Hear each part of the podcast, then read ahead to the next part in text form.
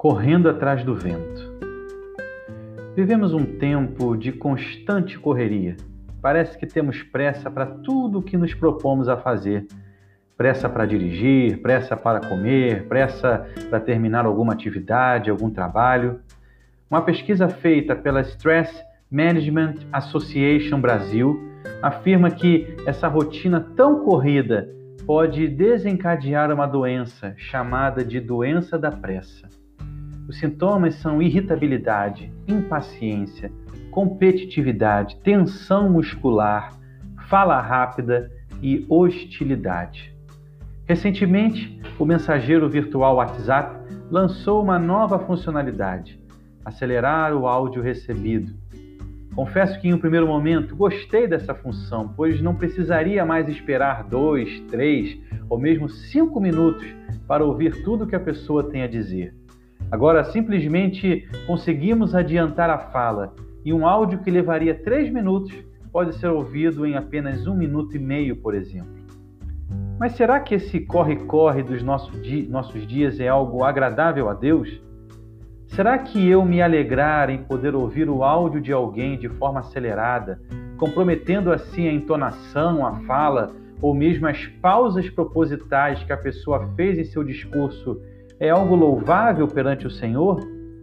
Salomão escreve: Considerai todas as obras que fizeram as minhas mãos, como também o trabalho que eu, com fadigas, havia feito. E eis que tudo era vaidade correr atrás do vento, e nenhum proveito havia debaixo do sol. Eclesiastes 2:11. Salomão, em toda a sua sabedoria que Deus lhe concedeu, escreveu aqui refletindo acerca de tudo aquilo que fizera, tudo que suas mãos, ou seja, ele mesmo desenvolveu, mesmo que feitos com fadigas, com suor, esforço, pode ser considerado pura vaidade e correr atrás do vento. O que seria, portanto, esse correr atrás do vento?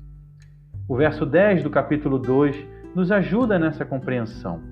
Tudo quanto desejaram os meus olhos não lhes neguei, nem privei o coração de alegria alguma, pois eu me alegrava com todas as minhas fadigas, e isso era a recompensa de todas elas.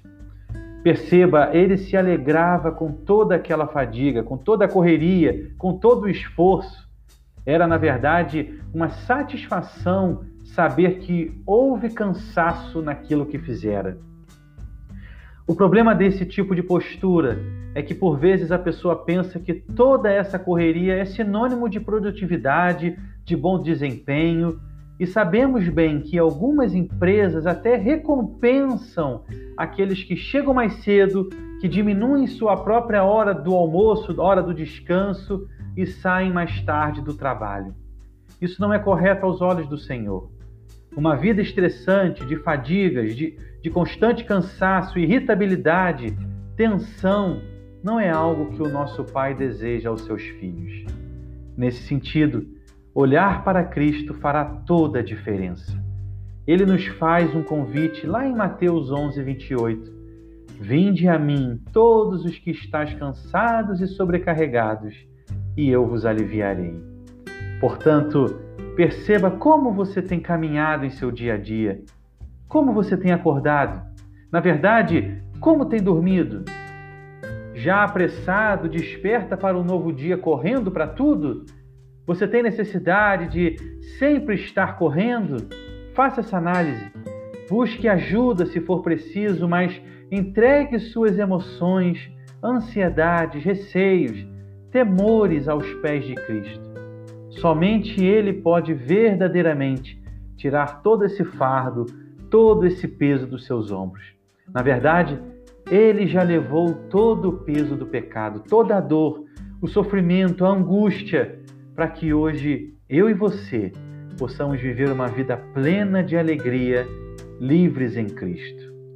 Não andeis ansiosos de coisa alguma, em tudo, porém, sejam conhecidas diante de Deus as vossas petições pela oração e pela súplica com ações de graças e a paz de Deus, que excede todo o entendimento, guardará o vosso coração e a vossa alma em Cristo Jesus.